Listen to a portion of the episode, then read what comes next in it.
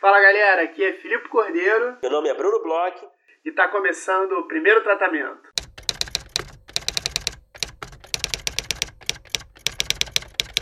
Fala Brunão, tudo bem? Fala Filipe, como você está? Eu tô bem, Brunão, tô bem, tô, tô tudo bem. E che... com você, cara? Como é que estão as coisas? Tudo bem, chegamos aí no episódio 90. 90 episódios. Não sei se você estava ciente disso. Não estava ciente disso. Pois é, episódio 90. Então, estamos aí chegando perto aí. É mais um marco já, né? Eu ia dizer que 100 é o marco, mas acho que 90 tem seu valor também, né? Nossa senhora, 90 semanas, mano.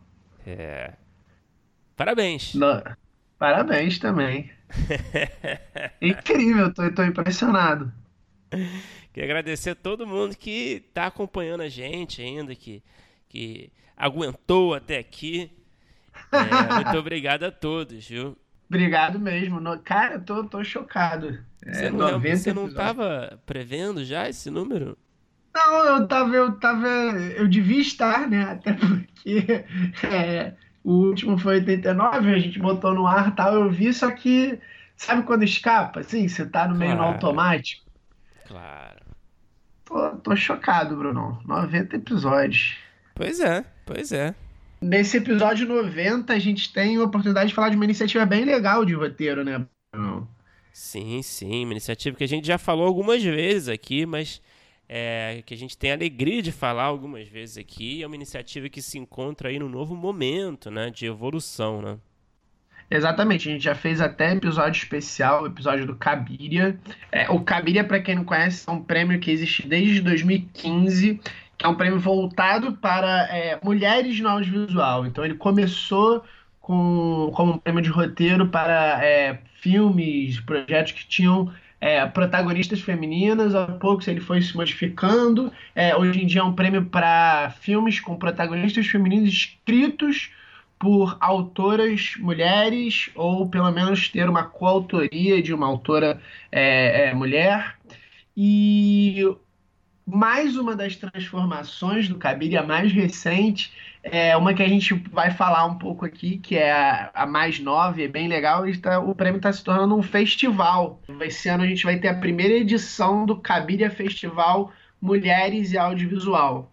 Então, junto com o festival, é, vão ter mais prêmios. O, o esse ano fez uma parceria com o Frapa.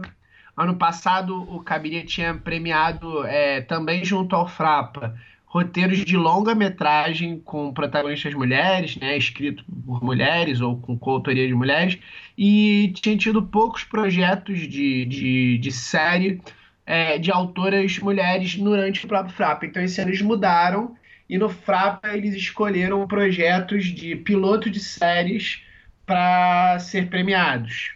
Só que, junto com o festival, eles resolveram abrir mais dois prêmios. Uhum. Então, esse ano teremos o prêmio de novo de longa-metragem de ficção e também um prêmio para argumento de longa-metragem infanto-juvenil. Sempre autoria ou coautoria de roteiristas mulheres. Muito importante isso. As inscrições agora vão começar agora dia 22 de agosto. Para quem está escutando o episódio na quarta-feira, no dia de, de lançamento, é, logo amanhã, já amanhã você já pode inscrever seus projetos e vão até o dia 22 de setembro. Amanhã, né, dia 22, já vai, você pode entrar no site, que é o www.cabiria.com.br, já tem todas as informações para se inscrever.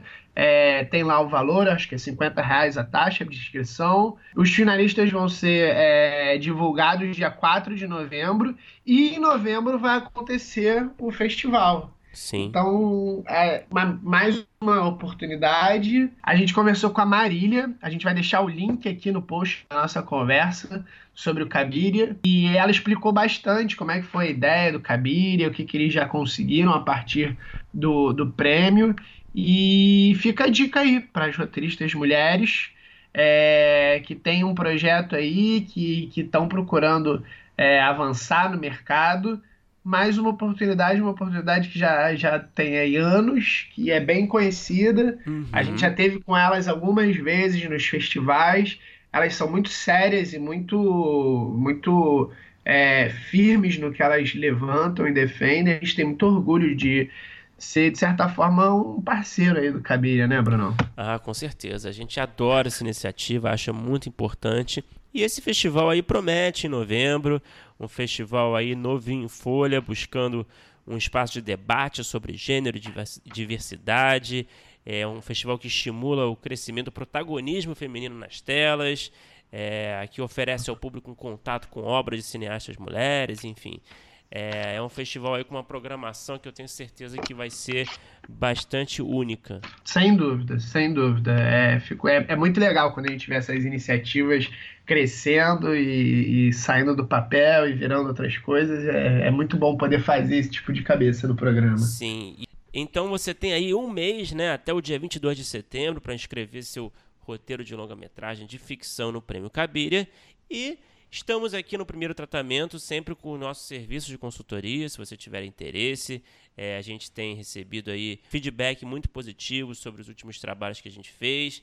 É, a gente tem recebido bastante é, bastante roteiros para consultoria de curta, de longa, de, de série. Então, se você tem interesse em contar com a consultoria, especialmente aqui no Prêmio Cabira, já que a gente está falando sobre isso, é, para uma consultoria de longa-metragem, é só falar com a gente, mandar um e-mail, primeiro tratamento podcast.gmail.com. Se quiser informações também, a gente pode mandar pelas nossas redes sociais, pelas Twitter, Instagram, pelo Facebook. É, fique à vontade. É, é um serviço que a gente gosta muito, tem gostado muito de fazer. E, e a gente está aqui para ajudar.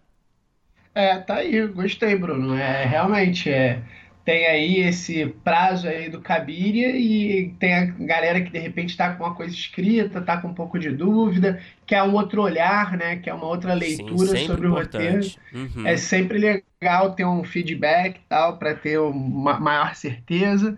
E agora vamos falar do nosso episódio de hoje, né, Brunão? A gente conversou aí com uma mulher também é, que a gente conheceu no Frapa, foi uma felicidade conhecer ela no Frapa, que já escreveu algumas séries, está escrevendo um longa, é uma pessoa, gente finíssima demais. E com o que, que a gente conversou, Bruno? Filipe, a gente conversou com a Renata Sofia. Renata Sofia, grande roteirista, muito gente fina, como você já adiantou.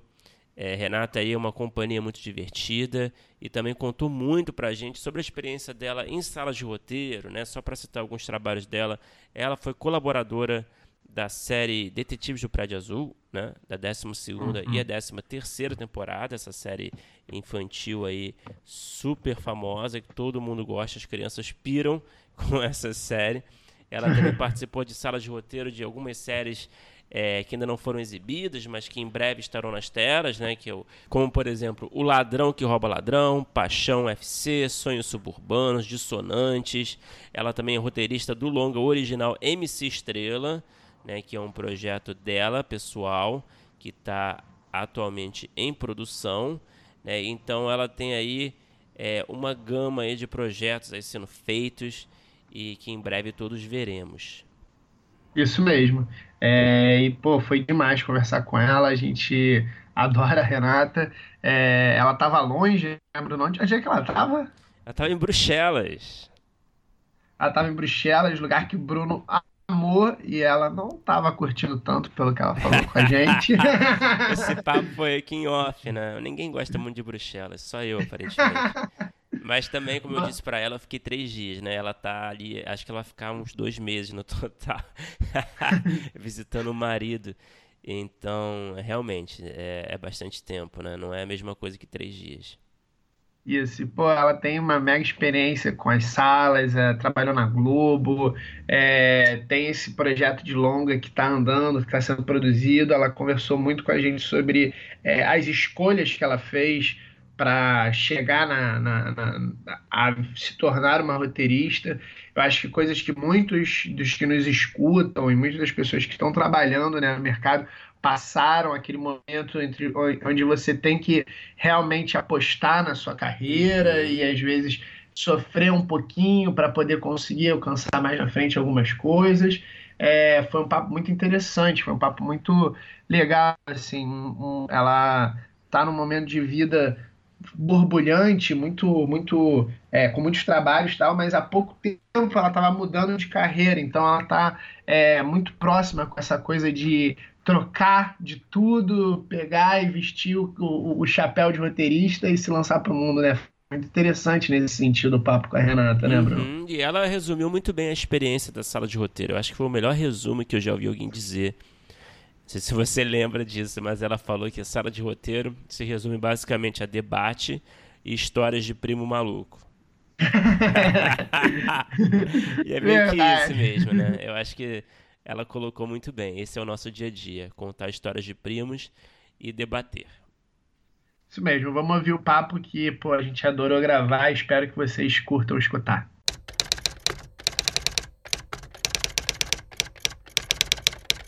Renata, muito bem-vinda. Seja bem-vinda ao programa, ao primeiro tratamento. É um prazer falar contigo. Prazer falar com vocês também. É, bom, é, primeira coisa que eu queria falar é, eu dei uma olhada no seu, no seu perfil, né? No seu perfil de trabalhos e tudo mais, eu percebi que você tem muitos projetos em desenvolvimento, né? É, projetos que ainda não é, foram exibidos ou produzidos, né? Que é uma coisa muito normal, né? Pro, uhum. pro nosso mercado, né? É, mas ao mesmo tempo é uma coisa um pouco chata, né? Que você fica nessa espera eterna de vê-los ali realizados e, é, oficialmente, né? Digamos assim, né? É, a família, os amigos de fora do mercado começam a perguntar sobre os projetos, começam, a, começam até a duvidar, né, se eles existem mesmo, né? É, assim, ninguém, ninguém, nenhum amigo meu acredita que eu trabalho. As pessoas acham que eu tô só enrolando. É, exatamente. É. E eu ia perguntar isso, como é que você lida com essa fase, né, dessa espera eterna para ver esses projetos existirem mesmo nas telas, né? Como é que é esse, essa jornada para você? Assim, para mim, é, é, eu acho que eu sou um caso. A, a, especificidade do meu caso é que eu, eu mudei de área, né? Eu mudei de emprego. Eu era jornalista. Uhum. E eu era jornalista que trabalhava na internet. Então, a minha relação com o resultado do meu trabalho era muito imediata. Eu escrevia, eu publicava, eu lia os comentários. Em 20 minutos, meu trabalho já estava. E eu trabalhava na, no, no site, é, na parte de site da TV Globo. Uhum. Então, o meu trabalho já era acessado por muitas pessoas em muito pouco tempo. Só que eu queria muito ser roteirista. Então, para mim, a ansiedade era mais em conseguir trabalhar como roteirista do que exatamente ver coisas no ar. Uhum. Eu, eu, não sei se eu, se eu, se, eu, consigo me fazer entender dessa maneira. Eu amo muito escrever, assim, muito, assim, eu amo muito sentar, escrever um roteiro, ou ir numa, estar numa sala de roteiro e debater e construir dramaturgia para mim, o meu trabalho é muito ser roteirista. Então, como eu estou trabalhando, como eu participo de salas, como eu escrevo, como eu sento e desenvolvo um, um, episódio, desenvolvo um personagem, eu já me sinto muito realizada fazendo a parte de ser roteirista. Eu não sofro tanto por não ver as coisas no ar. Tenho ansiedade, não vou dizer que não estou ansiosa hum. para é, ver o meu filme pronto. Estou, estou. Mas eu gosto muito do processo de estar escrevendo ele, sabe? Então, essa relação de uhum. ter pouca coisa no ar, só é chata essa parte de, assim, de para apresentar meu trabalho mesmo. É, porque muitas coisas que eu escrevi eu não posso mostrar porque tem questão de confidencialidade, e mas também já, elas não estão no ar ainda. Então, assim, para mostrar o trabalho, assim, para convencer as pessoas a me contratarem, por exemplo, uhum. eu tenho os meus projetos que eu mostro para elas verem meu tipo de escrita, meu tipo de desenvolvimento ou então já, já, eu já estou no momento que pessoas que trabalharam comigo voltam a me procurar ou me indicam para outras pessoas. Uhum. É, é, questão de não ter nada no ar, para mim, pega mais nessa parte de, de currículo mesmo, de portfólio, que, que eu tenho um passo um pouco mais complexo para convencer as pessoas que eu faço que faço e que elas vão gostar do jeito que eu faço. Mas a ansiedade de um nível pessoal, de me sentir realizada, eu, eu não sofro ainda, sabe? Uhum. Porque eu ainda uhum. encantada em ter começado a trabalhar como roteirista. É, eu tenho, tenho duas coisas minhas no ar que eu já assisti, e foi muito legal assistir uma coisa que eu escrevi pela primeira vez, que foram dois episódios de Detetives do Prédio Azul, que eu fui colaboradora. Uhum. E, a temporada que está no ar agora. E foi muito legal, tipo, ver personagens falando das minhas falas, é, um, um, efeito que eu sugeri. É, tipo assim, é engraçado, porque quando você está no momento de escrita, um ano antes, meses antes, você escreve lá, ah, o pote voa. Mas assim, foi a primeira vez que eu vi um pote voando porque eu escrevi, sabe? E é mágico ver isso. Tipo, caraca, eu escrevi que um pote voa e ninguém falou, não, minha filha, não dá para fazer pote voando. E pensa isso. Não pode, simplesmente voou, porque eu escrevi o pote voa. É muito mágico esse momento. Mas eu não sofro por ter poucas coisas no ar, assim, não é algo que me cause sofrimento, assim. Uhum. E como é que foi a transição? É, você estava trabalhando dentro da Globo, como é, que você, como é que foi o primeiro trabalho assim, que você conseguiu como roteirista? E enquanto você estava fazendo a sua formação de jornalista, comunicação, você já tinha esse interesse ou foi depois de começar a trabalhar na Globo que você é, abriu os olhos para o mundo do roteiro? Não, assim, eu, eu, meu interesse por roteiro, eu, eu tive o privilégio, eu estudei na FAETEC, da Adolfo Bloch que é, eu fiz técnico de publicidade na FATEC, na Escola Estadual do Rio de Janeiro. Uhum. E eu tive aula de introdução ao audiovisual. Eu escrevi meu primeiro roteiro com 15 anos de idade, uhum. num oh. trabalho de escola. Uhum. E eu fiquei muito apaixonada por aquilo. Eu falei, meu Deus, eu sempre gostei de escrever. Como é que era e com 15 roteiro? anos Ah, era, uma, era a coisa mais cafona que existe, a adaptação do poema Quadrilha. Hum. Era um de escola. Eu tinha que escolher um, uhum. alguns temas que o professor deu e eu escolhi o quadrilha. Uhum. E cafonérrimo. Outro dia eu reencontrei, tipo, muito cafona, muito cafona, um, muito cafona, enfim. Mas eu me apaixonei e eu descobri que eu sempre amei escrever, descobri que eu podia escrever e virar audiovisual, que era algo que eu sempre consumi muito na minha vida, assim. Sempre vi muita TV, sempre fui muito cria de TV, né? Sou da geração, uhum. TV era babá.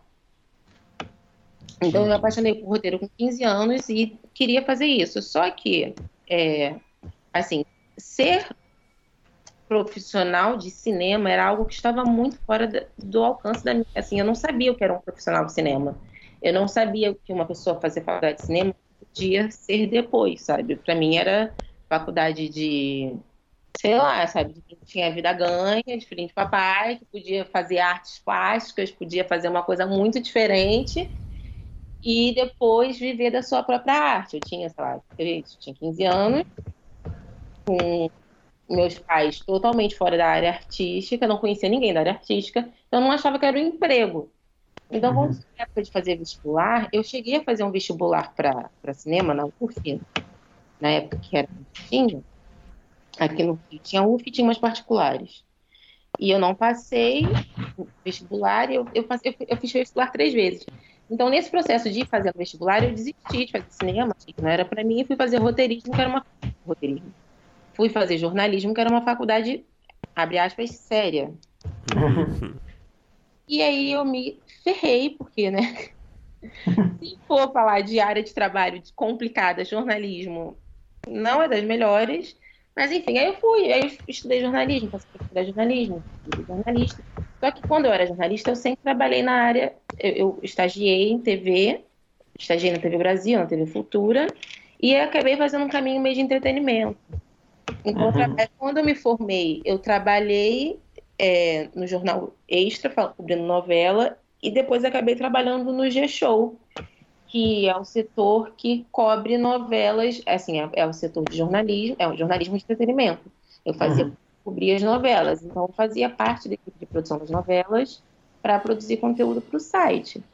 Então, bem ou mal, eu estava muito próxima do que eu gostava, que era produção audiovisual de entretenimento, mas eu fazia uma coisa que não tinha nada a ver com o que eu queria. Só que foi bom por um lado, porque assim, eu, eu sei como funciona um set. Estão envolvidas numa produção audiovisual. Eu sei o trabalho, eu, eu, eu estive muito próximo do trabalho do ator, do trabalho do diretor. Uhum do trabalho. Eu sei que, que é isso, eu sei que escrever o pote voa significa o trabalho de umas 10 pessoas.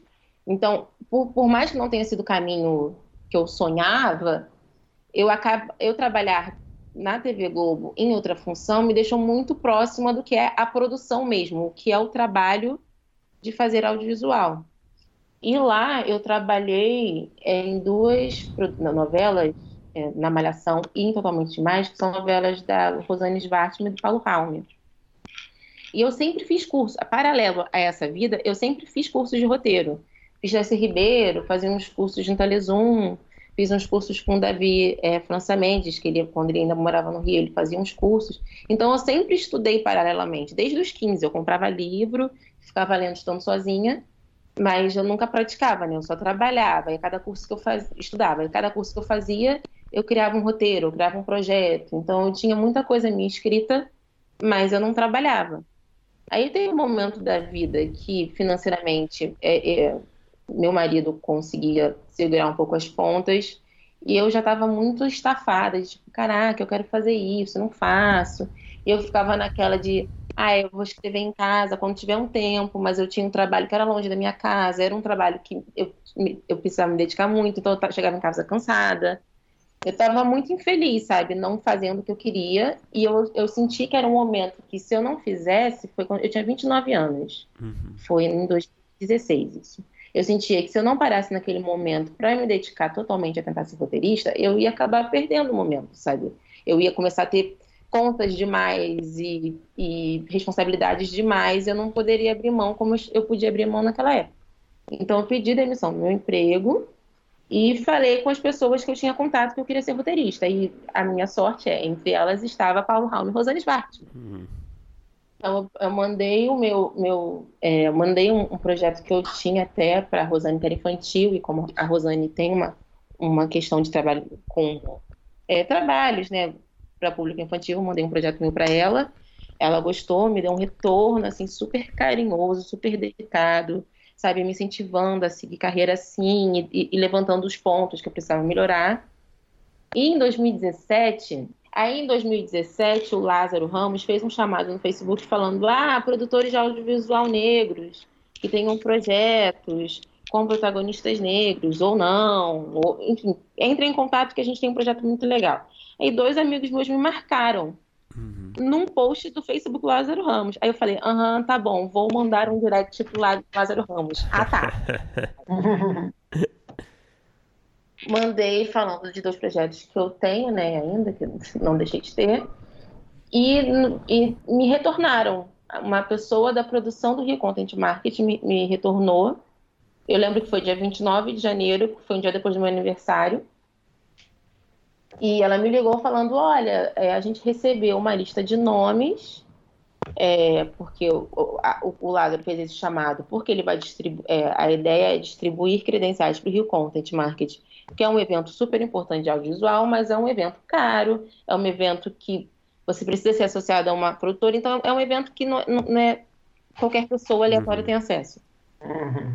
Então, é, era para distribuir essas, essas credenciais.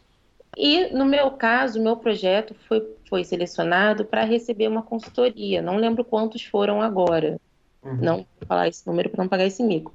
Mas algum... foi, daquele, foi daqueles pitchings abertos? Não, foi Afro-Brasilidades, foi em 2017. Uhum. Era uma consultoria mesmo, assim, era, era uma, uma área reservada. Um, uma... Foi o último review content que foi no hotel. No Windsor ali, né? Isso. Uhum. Foi, era, uma, era uma, uma, área, uma área que tinha uma mesa e a gente recebeu consultoria, cada projeto recebeu consultoria de três consultores. No meu caso, os meus consultores foram a Karina, Chuzes, de Gabi, uhum. Gabi Estrela. A Cris uhum. Arenas, da Buda Filmes, que de brinde levou o Jefferson D. Uhum. e o, o Thiago Melo, da Boutique. Assim, então foram três, foram três retornos que eu tive sendo um projeto sensacionais, assim, muito, muito, assim, muito sinceros, muito é, assim, são, você vê que são, foram três ou foram quatro pessoas que leram o meu projeto com atenção, que criticaram, que viram ponto, sabe? Não foi uma coisa feita de qualquer jeito. E aí foi nesse momento que eu comecei. Aí eu fiz, fiz um cartãozinho tosco, né? Não imprimi hum. tosca, distribuí cartão como uma louca. e aí, aí foi quando eu consegui meus primeiros trabalhos, que foram através da Karina, que ela me. Ela, meu primeiro trabalho, que está até nesse meu perfilzinho, que foi na construção, foi como. Foi como não sei se o termo exato, que foi uma colaboração é, numa Bíblia de um projeto infantil que, ela, que a produtora dela estava tocando, e foi com o, a Dédalo, que na, na, no, no Rio Content eu conheci o Marton Olimpo e o Rafael Leal. Uhum. E no ano, eles, a Dédalo tinha recebido um núcleo criativo. E eles fizeram uma coisa muito bacana, que foi na primeira sala de roteiro que eles montaram, eles, eles convidaram, eles montaram um grupo, éramos cinco mulheres negras, para a gente acompanhar um dia de sala, sabe? Eles procuraram cinco mulheres negras que tinham interesse em ser roteiristas, em escrever, pedindo material, e convidou para a gente um dia ver uma sala de roteiro funcionando, sabe? Ver o trabalho de roteirista acontecendo. E eu fui, né, fui um dia, e eles me chamaram para participar da sala seguinte e de mais uma sala. Então, os meus primeiros trabalhos foram nesse processo, assim, de ir ao Rio Content, mas eu só fui ao Rio Content por conta do Afro-Brasilidade, que foi a chamada do Lázaro, que foi essa consultoria.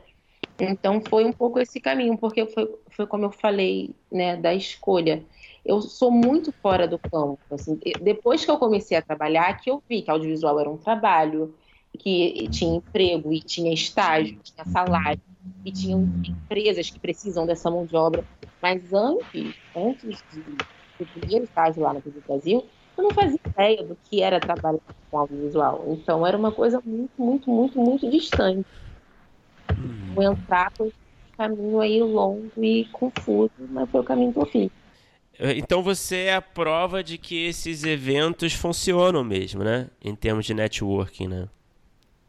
Olha, para mim, eu não tenho do que reclamar. Uhum. Cansa, mas assim, é, é, é, porque eu, eu fui com muito sangue no olho, sabe? Eu fui, tipo, desesperada. Uhum. Sei lá? E eu, eu, eu achei muito engraçado. Eu achei o clima do, do Rio Content no hotel parecia meio night, sabe? As pessoas hum. chegavam nas outras e falavam, tipo, caraca, meu... tipo assim, ai, fulano é de não sei onde, e falava com a pessoa, tipo, e abordava. E fa... eu, eu achei isso, assim, eu, eu não sei, sabe? Eu acho que foi uma inspiração, porque eu, eu as pessoas não acreditam, mas eu sou um pouco tímida. É. Então, ficar abordando as pessoas que eu não conhecia para dar cartão era muito louco, sabe? Mas eu fui muito, eu fui muito focada. Porque eu pensei, gente, quando é que de novo isso vai acontecer? Eu não imaginava que eu fosse conseguir, de fato, entrar no mercado daquele jeito.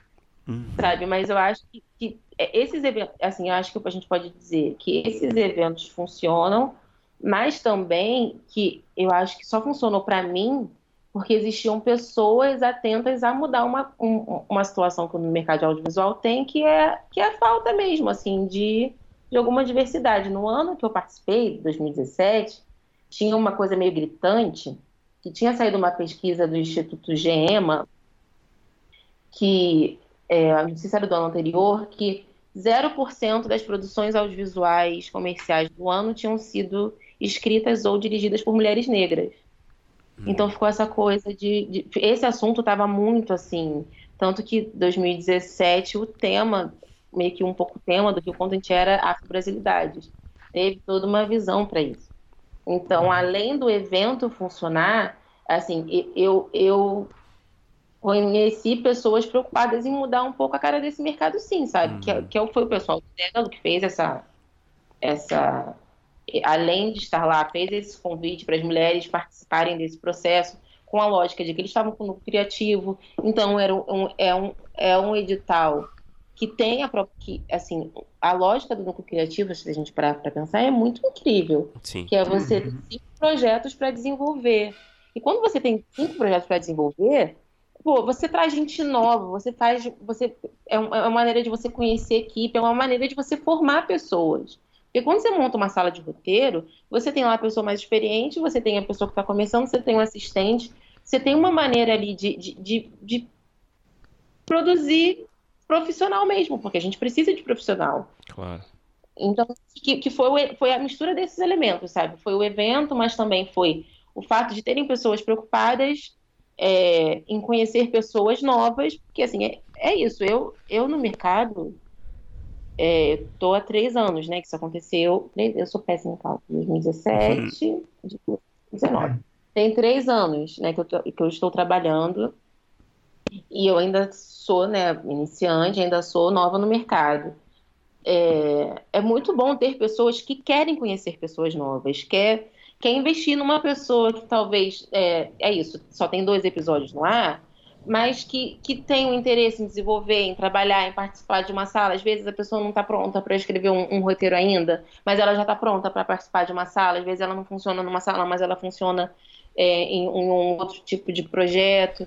Então, eu tive essa. Eu, eu, eu, conheci muitas pessoas interessadas em ampliar o mercado, sabe, nesse sentido. Tanto é, essas primeiras pessoas que eu trabalhei, como quem eu fui conhecendo depois, quem eu conheci na sala, que me chamou para um outro projeto em outra produtora, me chamou para um outro, que um, é, participei de um, de um projeto é, que também ganhou um outro PRODAB de desenvolvimento, que foi uma outra sala de roteiro. Eu acho que, que o, o evento foi importante e as pessoas atentas a renovarem o mercado também foram importantes, sabe? Uhum. Uhum. Com certeza. E o, o projeto que você mandou era já o do seu filme, o MC Estrela?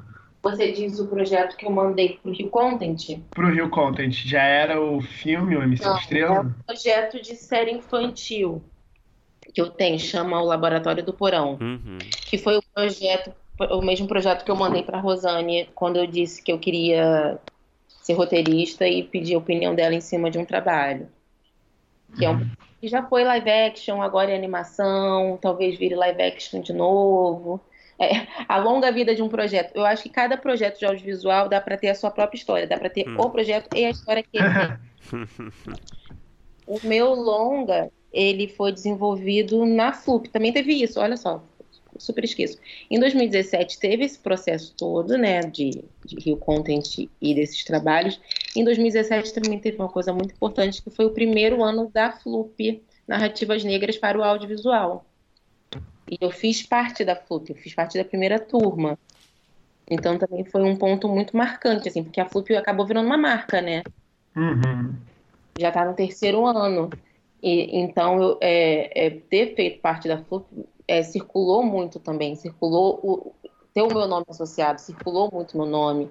É, na, no, no, ano que eu fiz, é, é tinha é, uma das, das parceiras era Film 2B, que é uma. Eu não vou tentar explicar porque eu vou explicar errado. Mas... a 2B que pegou é, o meu argumento e levou para o mercado e, e, e, e foi trabalhar esse argumento como produto, né? Porque agenciou essa história. Então eu desenvolvi o argumento do meu longa na Flup e no ano seguinte, né, ano passado, ele foi é, licenciado para Chroma Key. Hoje se chama Chroma Key, mas é a produtora que o Rodrigo Leite estava montando na época. E ele está em produção, estou escrevendo agora o quarto tratamento, sofrendo, mas estou escrevendo o quarto tratamento e estou nesse processo de desenvolver esse longa que nasceu em 2017, que foi o ano que eu comecei, e nasceu na FLUP. Eu acho que é importante contar também isso. Uhum. Ô Renata, eu queria que você falasse um pouco dessa. Você citou, você mencionou essas salas de roteiro que você participou da Dédalo, né, e, e algumas outras. Eu queria que você contasse um pouco da sua experiência nessas salas, né? O que, que você, por exemplo, mais aprendeu nessas experiências? O que eu mais aprendi numa sala de roteiro uhum. é que você não tem que ter vergonha de falar besteira. Eu acho que essa é a principal coisa, assim. Porque é, o legal da sala, assim, eu participei de, de processos já diferentes de, de desenvolvimento de, de produto, né? Uhum. Salas diferentes produtoras e com diferentes formatos. E as salas que eu sinto que mais que, que, que são mais bacanas e que é, é, e que todo mundo tá num, num, num, ritmo bacana é quando todo mundo se, se despe um pouco desse medo de falar besteira, do que, que vão pensar ou do apego à ideia própria. Porque quando você está na sala, qual, qual, é o lance da sala? São seis pessoas, às vezes, cinco. Já fiz salas menores, já fiz salas com quatro pessoas. Mas que tá todo mundo ali jogando para ver o que que cola, sabe? O que que encaixa bacana. Então, às vezes, a sua ideia que você achou que fosse ruim, sei lá, de um personagem dar um tapa na cara do outro, na sala você joga isso, bate mal, mas alguém defende que não pode um personagem bater na cara do outro porque vai vai ficar, não vai ficar bacana, vai ficar muito violento, mas e se não fosse um tapa? Se fosse... E quando você chega no final que não tem. Quando você assiste, você nunca vai pensar que aquilo surgiu de uma ideia de tapa na cara, hum. ela só foi possível por causa de todo o debate que aquela ideia que você não gostava foi. Então, acho que o processo de Gera sala, discussão, ele... né? Gera discussão. Eu acho que o, o, o, o, o, o sala Sala me ensinou que ponto de vista que não concorda é bom, sabe? Por mais que eu seja louca, que sempre defende ponto de vista, eu sou super. É... Qual é a palavra? Eu sou bem teimosa. Uhum. Eu sempre debato muito, assim, muito, muito. Então, como eu debato muito, é tipo, eu sou, é, sei lá, treta card, sabe? É tipo, eu fico guardando meu treta card, tipo assim, não, já usei um treta card agora, eu vou usar um treta card agora só. Quantos por dia? Mas, é, essa, essa, essa, essa dinâmica eu acho que ela é muito boa. E quando você é iniciante, é muito bom porque você é, você está em contato com gente que já fez mais coisas, gente que tem mais, tem mais experiência que você. Então você enxerga, você aprende também muito, tipo, por, com a sugestão dessas pessoas, como ela constrói uma dramaturgia, sabe? Como assim, quando você tem um líder de sala que fala assim, não, a gente agora tem que pensar nisso porque isso vai costurar tal e tal trama, ou então, ah, a gente tem que botar a trama, a trama procedural no ar e a trama de, de ah, tipo assim, a trama procedural tem que ser a principal e a trama de episódica tem que ser a menos importante, porque você vai aprendendo dramaturgia uhum. mesmo, assim, porque é, dramaturgia é, você nunca para de aprender, né? Eu acho que é um pouco isso. A gente aprende isso, sei lá, a gente aprende a contar uma história, sei lá, desde que a gente tem que contar como é que foi o dia na creche para os nossos pais, e a gente não para de aprender. Então, acho que sala de roteiro tem muito isso. E quando você precisa defender o seu ponto de vista, você também, você vê a importância daquela história para você, sabe? Eu acho que sala Sala me ensina muito sobre construir história, sobre a importância de construir história e por que eu quero contar certas histórias e não outras. Eu acho que Sala dá um pouco. Eu não sei, sabe? Eu acho que eu sou, eu sou muito romantiquinha. Eu acho tudo um maravilhoso, sabe? Eu fico, e eu sou muito apegadinha a esses conceitos de tipo, cara, você tem que acreditar muito na história que você está contando. Eu acho que sala de roteiro te dá isso. Quando você tem que defender uma parada, você tem que acreditar muito que aquilo funciona porque senão você não consegue defender. Eu acho que sala de roteiro te dá essa, esse traquejo. Mas também tem que saber comprar algumas brigas, né? De é, ideia. É, não, e você tem que reconhecer mesmo que a sua ideia pode ser ruim.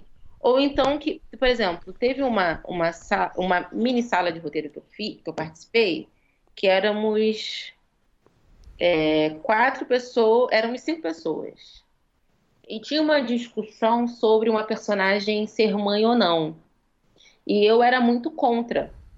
Ele falava assim, gente, e, e, a minha defesa era tipo, gente, eu, eu, não acho que a personagem tem que ser mãe, porque quando, porque a gente, né, existe toda uma questão é, de, de família tradicional e de conceitos quando uma mulher é mãe, a maternidade rouba todo o assunto para isso. E a nossa personagem tem esse, esse outro ponto que a gente quer explorar.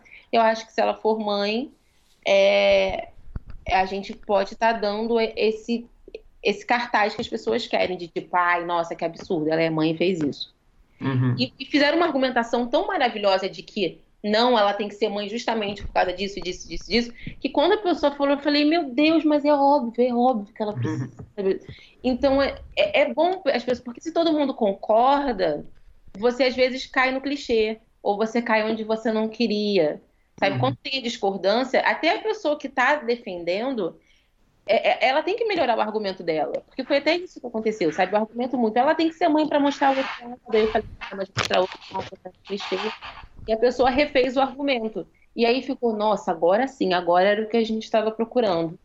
Então, discordar, é, discordar e defender o que você quer, mesmo que você, com muitas aspas, perca a argumentação, força o grupo a pensar na história que a gente quer contar. Uhum. Então essa, essa coisa do debate. É, sala de roteiro é debate, né? Basicamente, né? É. Uhum. Sala de roteiro é debate e história de primo maluco.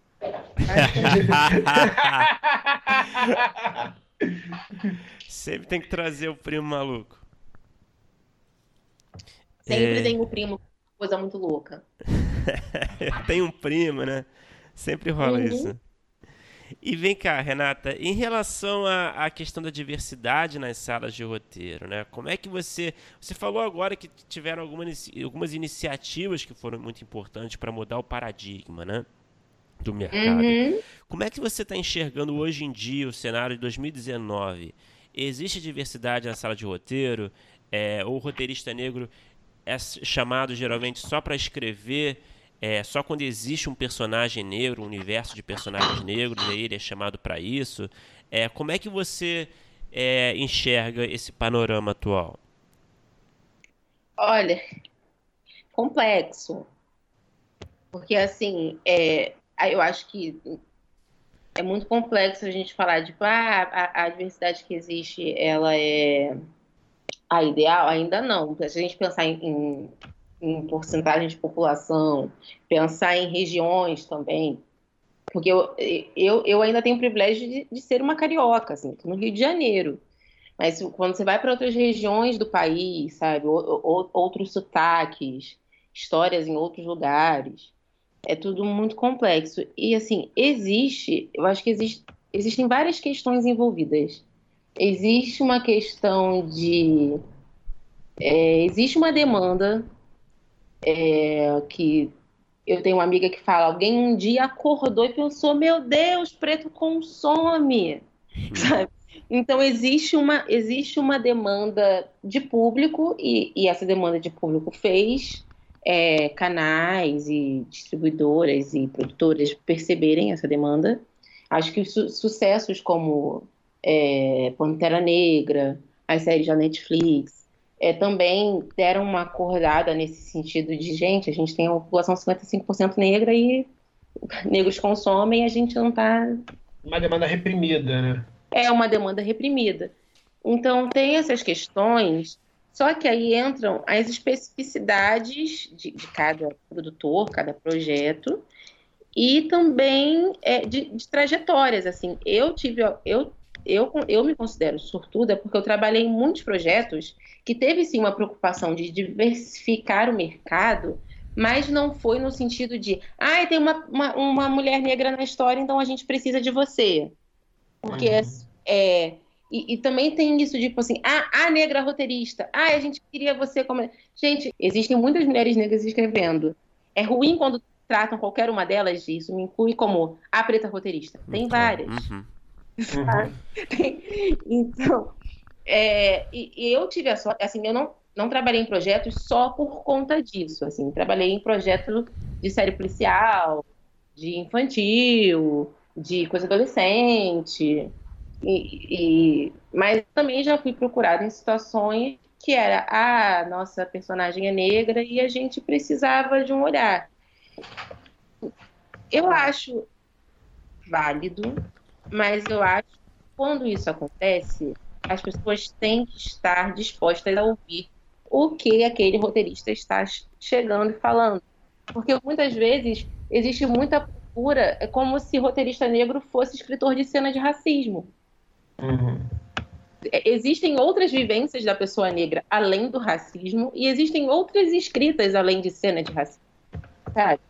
Então, eu, é, é, eu acho que essa conversa ela precisa ser muito sincera. Uhum. E é muito difícil, às vezes, a, a conversa ser muito sincera, porque são hierarquias de poder muito diferentes, sabe? A diversidade se torna um monotema, né? Não, e a, a questão é que, que assim, é, ah, a gente quer uma história, a gente quer uma história que uma mulher negra escreveu. Quem é que decide o que é uma história que uma mulher negra escreveu, sabe? Uhum. Eu- eu- esse discurso de história de preto tem que ser sobre X, não tem que ser sobre X, sabe? Tem que ser sobre várias coisas. Eu não gosto muito desses. Desse... Há pouco tempo eu estava lendo alguma crítica falando: ah, não dá para falar de tal assunto sem falar de tal coisa. Eu não gosto dessas assertivas de, ai, se você vai falar. Porque você não. Assim, é- Ah, eu não sei. Tô, tô tentando falar porque eu tô gesticulando aqui horrores e vocês não estão vendo. Mas tem, tem é, é, essa. É, como existe essa demanda reprimida, eu acho que também existe um conceito de para ser uma roteirista negra eu preciso escrever sobre esses assuntos. Para ser considerada uma pessoa negra eu preciso falar sobre tal e tal assunto, porque tal e tal assunto são um problema nessa nossa sociedade racista. Existem um milhão de problemas na sociedade racista e quando você vive eles, quando, sabe, você sai na rua e acontece uma coisa, quando colegas de colegas são racistas com você, quando você vive racismo, quando você vive machismo, é muito difícil você, ah, não, eu escrevi, eu vivi essa situação de machismo e racismo, eu vivi essa situação de racismo bizarra e agora eu vou sentar aqui e vou escrever sobre as flores. É óbvio que você sente vontade uhum. de escrever. Fora, e, se é, e, se é, e, e, quando é a vontade genuína da pessoa, eu acho que ela tem que escrever mesmo. Até no Frapa, o Gabriel Martins falou uma coisa que me marcou muito, que é a gente está vivendo essa situação, sabe? A gente está com, com essa situação que a gente está tá vivendo e a gente vai ficar com medinho, sabe, de, de, de botar para fora e de falar do jeito que a gente quer, eu não acho que a gente tem que ter medo. Mas às vezes eu sinto que às vezes as pessoas vão para o ah, eu vou escrever sobre criminalidade porque é isso que eu tenho que. Não, ninguém tem que nada. Sabe? Eu acho que, que, que é, é, é necessário respeitar qual é a história que aquele roteirista negro quer contar, que aquela roteirista negra quer contar. Uhum. Então, eu, eu entendo que a, a, a, a demanda reprimida gera uma vontade de atender essa demanda e que as pessoas às vezes cometem equívocos, mas acho que se, se as pessoas se ouvirem, e assim, quando eu digo que as pessoas se ouvirem, é a pessoa ouvir a ela mesma e o contratante que está atrás de ter mais diversidade, ouvir a pessoa negra que ele está contratando, uhum. eu acho que, que o caminho é por aí, sabe? E não contratar uma pessoa negra para escrever cena de racismo, porque e, e, no final das contas, quando é isso, é muito mais o ponto de vista que aquela pessoa tem de racismo. Sabe? É tipo uma validação, né? Contrato só para ter uma validação na sala. Validar, sabe? E isso é muito complexo, porque quando você procura só alguém para validar, é, você não está construindo nada novo. Uhum. Você pode estar, no final das contas, queimando aquela pessoa. Porque se, se, se aí vira uma coisa, tipo, se a gente, né, somos humanos, a gente está em 2019, a gente pode fazer erros. Existe também, assim, as pessoas podem se equivocar, as pessoas podem fazer um produto e ser equivocado. Só que quando é, nossa, mas a gente tinha a pessoa negra aqui e a gente foi equivocada assim mesmo. Você acabou com a vida dessa pessoa negra, né? Ela foi a pessoa negra que deixou você ser racista. Então, ela, a pessoa virou, ela virou o filtro do racismo do, de uma série, de um projeto. Então, isso é bem complexo, assim, é, é, é, criar esses arautos de não, contratamos uma negra, então agora com certeza a gente não vai ser racista. Gente, não, peraí, são 500 anos aí de construção, hum. vamos ter calma. É engraçado você falar isso que no Frapa também a gente conversou, a gente a nossa mesa foi com a Renata Martins Sim. e ela falou um pouco sobre como é, beleza, às vezes até abre-se uma porta tal para uma questão de diversidade, mas em compensação também tem-se muito menos é, tolerância do que se tem é, com roteiristas é, brancos, ou que são amigos, ou aquela patotinha antiga que não abria a porta para ninguém, porque já fica se esperando que, que aconteça algum erro, ou se acontecer algum erro, já corta de vez o, o, roteirista que se não fosse essa questão de ter entrado só pela questão da diversidade, é, estaria trabalhando de novo, estaria sendo chamado de novo. Então, ao mesmo tempo que tem uma porta é, é, por conta desse lado da diversidade, de certa forma aberta, também é uma porta que se fecha muito mais fácil, né? Não, assim, é, é, um pouco. Eu vou, eu vou falar de atores porque são exemplos mais fáceis mas é um pouco é, a questão do, do, do ter que fazer mil vezes mais. Por uhum. exemplo, atores negros. Quando, ah, não, mas tipo assim, ah, não tem elenco, não tem preto nessa. Ah, porque Lázaro e Thaís estavam ocupados. Você pensa, caraca, para um ator conseguir trabalhar, ele tem que ser do nível do Lázaro Ramos. Assim, uhum. Lázaro Ramos é, sei lá, tipo, um dos melhores cinco atores da história do país. Você vai esperar que todo ator negro seja tão genial quanto Lázaro Ramos? Você, assim, e ele tem que já estar tá pronto. Ele com 13 anos tem que estar tá pronto, já tem seu Lázaro Ramos para conseguir os, os, próprios trabalhos, próximos trabalhos. Ele não tem direito de fazer um personagem que não, não, não rende, ele não tem direito a fazer uma malhação que ele é mais fraco. Assim, a gente tem o mesmo nível de exigência que os, os outros atores, sabe? A gente tem o mesmo nível de exigência, é, é, a, a mesma é, é isso, sabe? A pessoa não tem direito ao erro, a pessoa não tem direito a, a, a escorregar, não tem direito a, tipo, putz, mandou mal nessa reunião, sabe? Putz. Não, não né? deixa de ser um processo de aprendizagem. É um né? processo de aprendizado. E, assim, e, e existe uma ansiedade é, muito forte. As pessoas têm medo ao erro. Teve um concurso que eu participei que foi, não sei se posso falar nomes, eu vou falar e se não pudesse expor. Eu participei do prêmio de Adorim, um prêmio, e depois eu estava conversando com é, com a Julia Priori que ela estava que a única coisa é, no sentido de é, de alguma ação afirmativa que tinha no, no projeto era que em caso de empate o desempate seria se fosse uma roteirista negra porque era um prêmio para mulheres. Então a porcentagem de mulheres negras que se que, que, que se inscreveram pro, pro prêmio foi mínima sei lá foi eu vou chutar números, mas vamos supor que de 50 inscritas, 10 eram negras, mas das finalistas, 60% eram negras. Então, aí eu estava conversando até isso com uma da, com a criadora né, do, do prêmio, com a Júlia Priori. Ela falando, gente, olha esses números, isso significa alguma coisa, assim, porque, os, porque a porcentagem de projetos bons de mulheres negras são tão bons, assim, porque tão poucas mandaram, mas as que mandaram, mandaram projetos tão prontos. Eu tô falando, cara, tem uma questão de autoestima que é para uma pessoa negra se sentir confortável em entrar nesse mercado que não é tão acolhedor para nós, a gente sabe que a gente tem que se preparar muito. A gente não vai, a gente não vai ter autoestima de, ah, escrevi um trocinho aqui, vou mandar um trocinho. Essa autoestima de mandar qualquer coisa não existe porque não é um mercado acolhedor. Mas é, eu, o que eu quero dizer é que questão de autoestima, eu desde os 15 quero ser roteirista.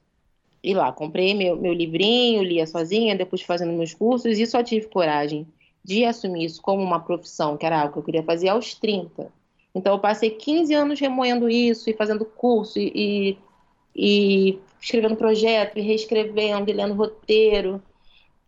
Então, quando eu, eu fui meter as caras, eu já estava num nível de, de desenvolvimento mesmo, de autodesenvolvimento, de teste, de escrever, de reescrever, que nem todo mundo tem, sabe? Que tipo, a pessoa escreve um, um projetinho e fala, não, tá bom, vou mandar. Porque quando você está muito excluído de um mercado, você se prepara muito para entrar nele. E nisso entra e, e, e, é reforçado por esse medo de você não poder errar de tipo, putz, você mandou mal, aquela pessoa nunca mais vai te contratar. Por que, que ela vai contratar? Porque aí entra naquele discurso de, ah, eu até tentei uma vez chamar uma assistente negra, mas na, nossa, não deu. Aí eu voltei a chamar o meu coleguinha que também não manda tão bem, mas se é para uma pessoa que manda mal, eu, eu, chamo um amigo da creche. Sabe, tem um pouco essa lógica. Uhum. Então, essa lógica de, de, desse tratamento, como a Renata colocou, mas também, e, e isso acaba gerando, né, na outra ponta, esse, pelo menos, né, eu tô falando uma coisa muito pessoal, na, na minha ponta, me gera uma insegurança muito grande, de eu preciso estar muito preparada para poder tentar alguma coisa. Isso não é saudável para ninguém, assim, não, não, é saudável. Ninguém aprende sem errar, é impossível aprender sem errar. Então, é um trabalho criativo, né? Um trabalho criativo é... vai ter erros, né? E essa pressão certamente não, não ajuda na criação, né? Não, ainda mais quando a gente quer, quer quando a gente quer expandir mercado, quando a gente quer trazer gente, jovem, sabe? Da, da, minha parte, quando eu falo com pessoas que estão começando, que querem fazer, a primeira coisa que eu falo, cara, não tem medo de errar, não tem medo de perguntar, porque o, o medo do erro atrasa muita gente, sabe? E ansiedade para que dê certo logo, sabe? Não, cal, é, é tudo bem errar. Se você aprender com erro, tudo bem. Se você não aprender, aí já é um problema seu. Mas errar, sabe? Sim. Faz parte. Eu acho que a gente precisa respeitar muito. Se, se a gente quer ter uma sala diversa, a gente tem que estar preparado para pessoas com problemas diferentes da gente. Pessoas que demoram mais tempo para chegar na sala de roteiro. Porque tem isso, a gente. É, é, é, questões espaciais. Rio de Janeiro. Eu sempre trabalho na Zona Sul. Eu não moro na Zona Sul. Eu demoro um tempo para chegar na Zona Sul. Uhum. Então, você quer ter uma sala diversa? Então, você vai ter que contar com os horários das pessoas das salas diversas. Você vai ter que contar que as pessoas podem ir de trem, o trem pode descarrilhar e elas vão se atrasar. Elas não vão pegar um metrô que raramente atrasa. Sabe? É, é, é, a diversidade, ela gera, ela gera muita riqueza. Ela gera riqueza em todos os pontos, sabe? Gera riqueza de gíria, gera riqueza de outros pontos de vista numa outros pontos de vista numa sala e gera riqueza de vivências, sabe? A pessoa, então a gente precisa respeitar tudo isso, porque senão vira uma diversidade falsa.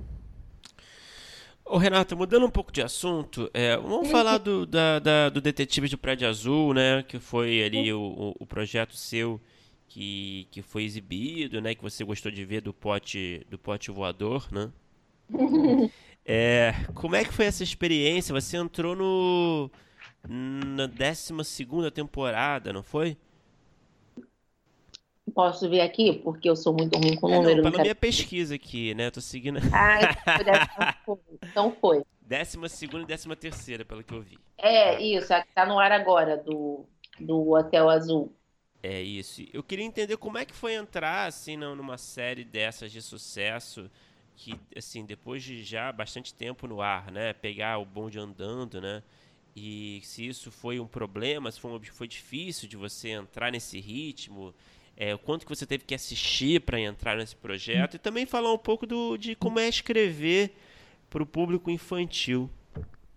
Sim.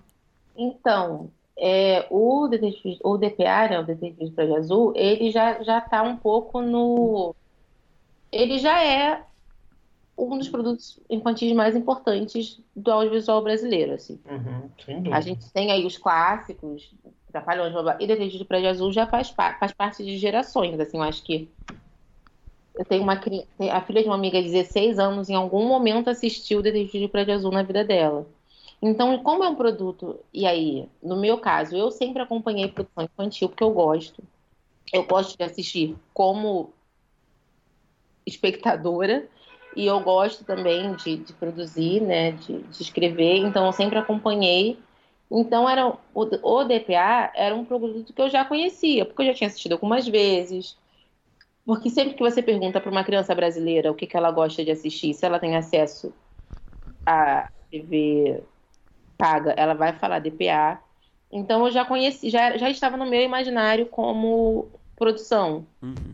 Então, eu tive essa facilidade de eu não precisei, assim, obviamente, eu fui assistir alguns episódios quando eu fui chamada, quando eu passei a fazer parte, a Flávia, ela me passou alguns alguns roteiros e eu fui assistir alguns roteiros específicos, eu assisti os episódios específicos vendo o roteiro como era, para ver como era a cara do roteiro, como era escrita.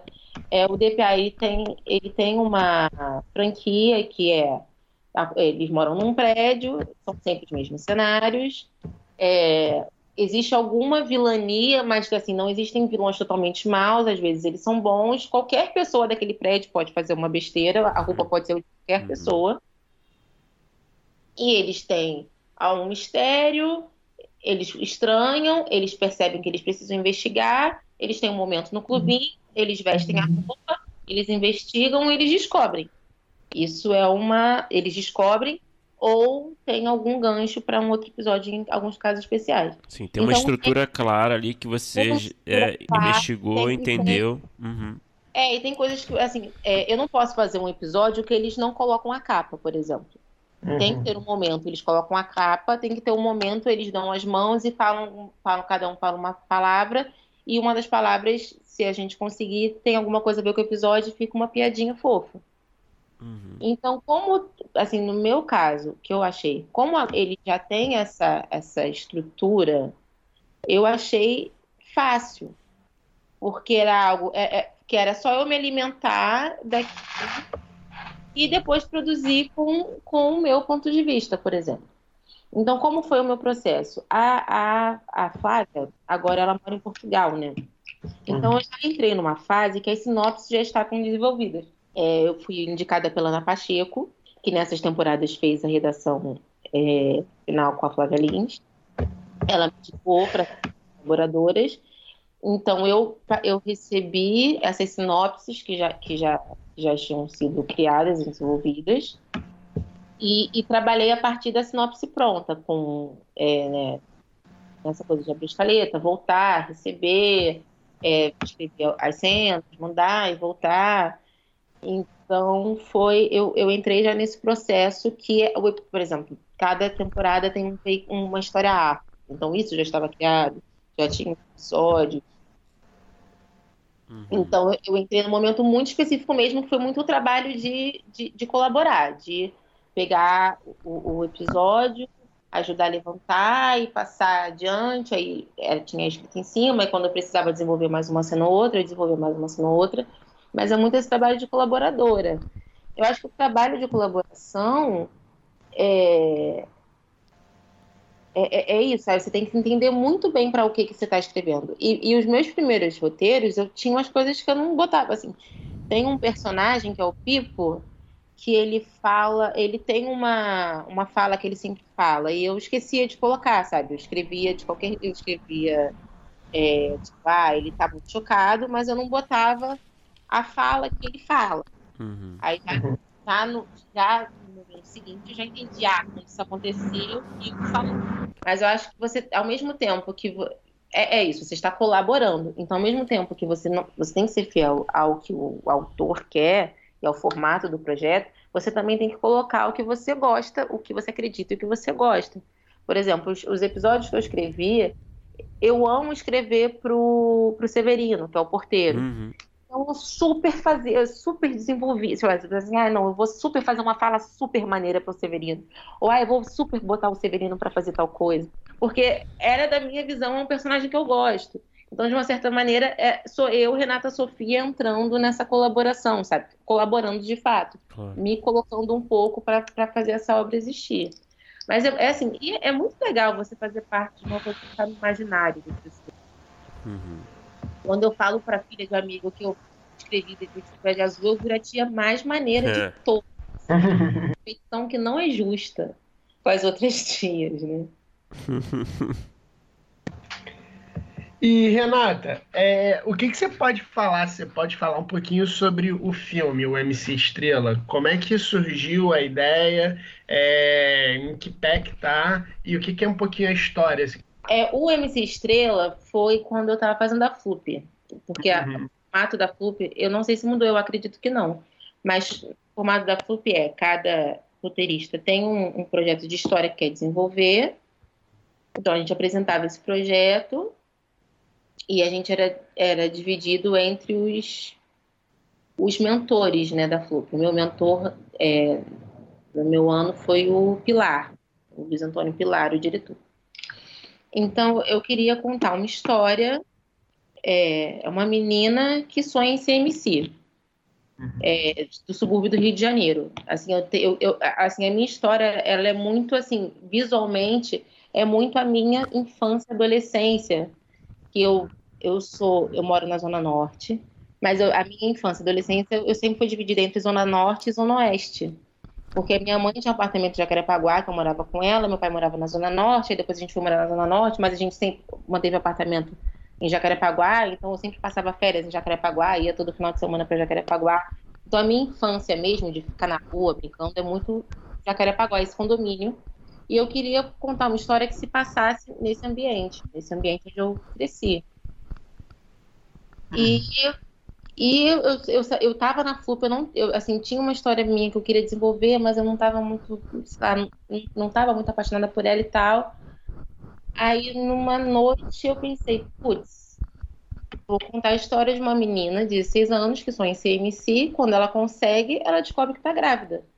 Hum. Porque eu quero falar sobre gravidez na adolescência. O, o meu tema é gravidez na adolescência. Assim, o que eu quero falar, o que eu quero discutir é porque no Brasil, um país que aborto é proibido, um, um, um, país em que mulheres têm cada vez menos direitos sobre seu corpo e, e, e tem um debate muito muito opressor do que é ser mãe, de você de, de, que você deve ser mãe, se você deve, se você não deve. Enfim, o que acontece quando uma menina de 16 anos que está focada em outra coisa engravida? Uhum. Então eu queria contar essa história e eu tinha essa sinopse, né? Uma menina de 16 anos, sonha em ser funkeira, sonha em ser uma grande MC.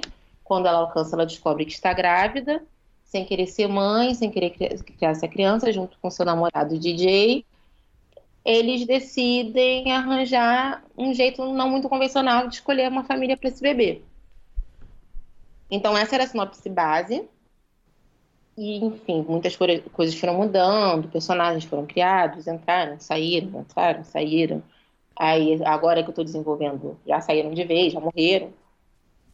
Uhum. Então, é, eu desenvolvi no, no, na Flup, aí o argumento ficou é, com a Filme 2B para agenciar essa história. E aí entrou a Chroma Key, quando o Rodrigo Litier estava criando essa produtora. Então hoje estou desenvolvendo com a Chroma Key, já tem distribuidora, já tem diretor, e a gente tem. Aí eu estou trabalhando nos tratamentos, a gente se reúne, tem, a, tem uma supervisora Vou falar aqui, a Patrícia Andrade, vou descobrir se eu posso dizer que, que a Patrícia Andrade está hum. supervisionando, vou, vou, vou, mas eu tenho a Patrícia Andrade supervisionando, eu tô, e assim, é, quando eu, eu vendi, o, é, assim, quando eu, eu dei a licença, eles, eu, posso, eu poderia ser a roteirista ou não, porque uhum. primeiro trabalho, a história original minha, sempre, nunca deixaria de ser uma história original minha, mas a gente estava no processo. E eu fiquei muito feliz que, assim, desde o meu primeiro tratamento, foi, eu, foi muito bem recebido. As pessoas gostaram muito, assim. Tem, tinha muitos problemas, ainda tem problemas, por isso que vamos fazer muitos tratamentos. Mas eu tive um, um retorno muito positivo do meu texto, sabe? De, putz, bacana, a gente gostou do jeito que eles falam, do ritmo. A gente quer isso e a gente e a gente está desenvolvendo o meu texto. Então a gente está nesse processo é, com esse momento que o audiovisual vive, né, estamos vendo aí como é que vai ser essa questão toda do ensino. Eu eu eu tô escrevendo o quarto tratamento agora. E Renata, você tem alguma alguma parte favorita do processo de, de escrita de roteiro? Você, eu, eu vi que você gosta muito da parte do debate, né, da sala de roteiro, né? Mas você Você, a escaleta é, é algo que te, que satisfaz? É, o argumento, você gosta de escrever argumento? É, qual é a parte que mais assim te deixa empolgada para acordar de manhã e trabalhar? Ah, eu acho essa pergunta muito difícil. Ainda mais quando perguntam, tipo, de emprego de ah, você prefere estruturar ou você prefere abrir diálogo? eu fico, gente, então, eu, eu trabalho com tudo, por favor. Mas tem uma favorita. Porque você me pagar aí, eu prefiro. Ah, eu acho muito. Então, eu acho muito difícil escolher uma favorita. Eu não, eu não tô sendo aquela mãe que diz que gosta de todos os filhos, mas prefere um. Eu tô sendo super sincera. Porque é, eu, eu acho. Eu, talvez eu não goste de escrever argumento. Eu sofro um pouco escrevendo argumento. Quem gosta, né? Ninguém Quem gosta, gosta, né? É uma coisa que a gente só faz porque a gente tá obrigado. Eu, eu gosto muito da fase de estruturar uma história, sabe? De pensar, de. Eu amo desenvolver personagem. Falando em série, por exemplo, eu amo o momento de desenvolver personagem. Assim, de ler, e, e, e eu tento, cada, cada projeto que eu faço, eu vou para um universo diferente para desenvolver, ou procuro uma mitologia, ou eu procuro é, uma história, eu, eu fico cercando em volta de música. E eu essa, gosto essa também parte muito... da pesquisa te agrada também, né? Eu gosto, eu sou, eu sou, eu gosto muito de tudo, assim, eu não sei. E eu, eu gosto muito de estruturar a história, assim, de, de pensar no ritmo que ela vai ter, de, putz, essa história seria bacana se eu contasse de uma maneira como se fosse um herói. Essa história seria legal se ela fosse como se ela fosse uma música que a pessoa vai vai curtindo. Essa outra história seria legal se eu contasse do ponto de vista de, desse personagem. Eu gosto muito de pensar sobre a história. e amo diálogo. Então eu realmente não sei escolher uma parte favorita. Eu gosto muito do processo como um Uhum. todo, sabe? Eu acho que que cada, cada fase tem, tem a sua fase maravilhosa e a sua fase péssima. Por exemplo, agora eu tô, é, eu tô no quarto tratamento do meu longa. Eu tô no momento de escrever as cenas. Eu já reestruturei, já, já refiz escaleta e agora eu tô abrindo as cenas. Eu amo e eu odeio. Tem dias que eu acordo e penso, eu não quero mais escrever sobre essa garota. Eu quero que ela se exploda. Eu não aguento mais esses adolescentes enchendo a minha paciência. Então, todas as partes são maravilhosas e horríveis ao mesmo tempo. Olha Eu não essa- consigo.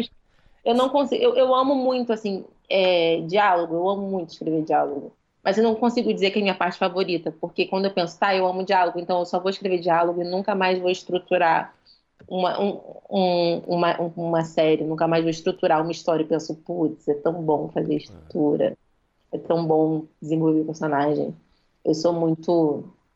Eu sou workaholic maluca, né, gente? Eu gosto de tudo. Mas acho que você fez uma boa definição da profissão de roteirista, assim, né? Todas as etapas, por melhor que se- por melhores que sejam, né? Por mais legais que sejam, vão ter ali dias que vão ser muito difíceis também, né? Que você não vai estar exatamente muito afim de escrever tal parte nesse dia, mas às vezes ele vai ser uma experiência legal também, enfim. É uma montanha russa. Eu falei que eu percebo que eu tô, eu tô em crise no meu roteiro quando eu tô lavando janela com cotonete. Porque eu começo a, a procrastinar num nível de. de é, tem, tem um meme que eu amo, é ah, escrever é ótimo, né? Já fiz faxina no meu apartamento inteiro. Tem um momento que, que, que é isso, sabe? Assim, eu, eu, eu sou muito. E assim, foi o que eu falei no início. Era uma coisa que eu sempre sonhei muito. Eu, queria, eu quero ser roteirista há muito tempo, então eu sou muito feliz de hoje ser roteirista. Eu amo muito, tipo assim, amo muito. Eu tenho, sei lá, eu acho que eu ainda preciso, eu ainda vou ter um momento de cair na real e eu acho que eu ainda tô na lua de mel. Uhum. Mas tem uns dias que, se, não- que, que olhar o Final Draft é horrível. Assim, é desesperador, sabe? Você, você ol- olhar e você acha que aqueles personagens não fazem sentido mais e você acha Sim. que tudo que você faz é mais ou menos.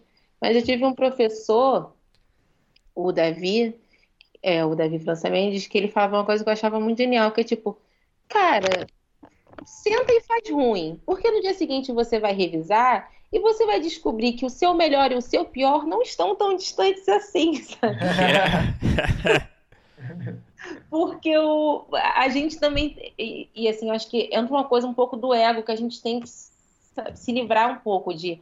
Ai, não, eu só vou escrever quando eu estiver muito seguro e quando isso for muito maravilhoso. Eu- calma, assim, você, você não vai sentar e a primeira coisa que você vai escrever vai ser o poderoso chefão. Não vai. Então a gente tem que se, se livrar um pouco desse ego de, de o, empacar porque não está se achando bom o suficiente, sabe? É Hum. retrabalho. Eu acho que, eu acho que o, o que, para mim, o que define o trabalho de roteirista é reescrita. Claro. Eu acho que quem não gosta de reescrever tem que fazer, sei lá, qualquer outra coisa. Porque você tem que escrever, você tem que ser desapegado. E escrever, e reescrever, e reescrever, e reescrever, e reescrever, e reescrever. E refazer cena e jogar cena fora. E pegar e a cena que você jogou fora, depois de um tempo você re- recruta ela de volta, mas dá um tapa. É muita reescrita, sabe? É muito retrabalho. Uhum. Bom, Renata, a gente vai pro bloco final, então, as perguntas que a gente faz ali para todo mundo, é, com quem a gente conversa, tá bom? Então, Uhum. vamos lá. Qual é o melhor roteiro que você já escreveu, na sua opinião? Pode ser qualquer coisa, longa, pode ser um episódio de uma série, qualquer coisa tá valendo. Melhor roteiro que eu escrevi, Sim, na sua, na sua visão. Eu deixo para potência, não sei. É, eu acho que eu tenho um piloto de série de, de um projeto de comédia meu que eu gosto muito. Então eu diria um piloto de um projeto chamado Pela Raiz. Pela Tipo- raiz? Pela Raiz. Tá. Ah, legal. Mas esse projeto, ele... Ele tá caminhando aí no... Nesse... Tá, tá caminhando nesses passinhos de audiovisual brasileiro. Entendi. É legal. Você quer falar um pouco sobre ele ou, ou é melhor não? Posso falar que é um Tá. projeto de comédia, Uhum. tá com uma produtora. que é do ponto de vista de três mulheres suburbanas do Rio de Janeiro. E acho que é isso que eu posso falar. Rio de Janeiro lidando com seus ex-maridos. E ex-namorados, e novos maridos, e novos namorados, novas namoradas. Então é um pouco isso. Tá, tá ótimo. E qual foi o pior roteiro que você já escreveu? Aquele que ficou uma merda? Ai, gente, tantos. O segundo tratamento do meu longa. Uhum. Eu não gosto. O segundo ficou pior que o primeiro, no caso, tipo... O segundo ficou pior que o primeiro. Uhum. E assim, hoje eu falo com tranquilidade porque o terceiro tratamento ficou legal. Uhum. Mas o segundo foi, tipo, ninguém gostou, sabe? Eu, eu não gostei muito. A galera também não gostou muito, sabe? Eu acho que foi confluência de muita coisa, assim. Um roteiro, esse roteiro foi escrito entre outubro e dezembro de 2018, então vocês já percebem, podem uhum. perceber o momento histórico que nós estávamos vivendo. Uhum. É, então eu não gosto, assim, eu acho que eu cometi ali erros muito importantes para aprender coisas sobre os meus personagens e sobre a história. O, a história avançou muito do primeiro tratamento para o segundo, mesmo o segundo tratamento eu não gostando. O erro foi muito bom para aprender muitas coisas, mas é um roteiro que eu não gosto, não. E qual produto audiovisual nacional, estrangeiro, pode ser qualquer formato, pode ser filme, pode ser série, que você assistiu e você fala assim, putz, queria ter escrito isso, queria ter participado de alguma forma da escritura é, disso? Pequena Miss Sunshine. Eu queria muito ter escrito hum. aquele filme. Muito. Invejinha eterna. Hum. Alguma coisa de série? Ai, de sé... Ai, eu assisto tanta coisa que é um pouco. Eu sou. É, eu, não vou... eu nunca consigo lembrar quando eu sou pressionada. Fleabag. Eu gosto muito de Fleabag. Uhum. Queria ter escrito Fleabag também. É, quero me achar Fleabag. Ah, perfeito. E Renata, para terminar, qual é o projeto, a ideia, o roteiro que você tem escrito, desenvolvido, que está ali, que é o projeto que você mais aguarda vê-lo, que você sonha em vê-lo realizado? É esse longa? O, ah, é o longa, o MCSP. Uhum. Porque tem, tem muita coisa envolvida, sabe? Tem muitas questões. Tem, tem muito de mim nesse longa, sabe? Não é e não é e não tem muito de mim de uma maneira forçada tem muito do que eu vi, sabe? Do, do que eu tem muito de como eu vi a minha adolescência, de como eu vi a minha infância, é, de coisas que eu acredito, de coisas que assim, eu, eu quero muito fazer um filme sobre a autoestima de uma adolescente negra, sabe? Sobre a adolescência, sobre a, que adolescentes negros vejam e sintam a autoestima deles para cima, sabe? Tipo, caraca, que maneiro, que garota maneira, que garoto maneiro, uhum. sabe? To toca em muitos pontos para mim. Então é um longa que eu quero muito, muito ver pronto, assim. Espero que tão fofo quanto eu sonho. ah, legal. Bom, Renata, perfeito. Pô, muito obrigado por falar com a gente. Muito Obrigada. legal.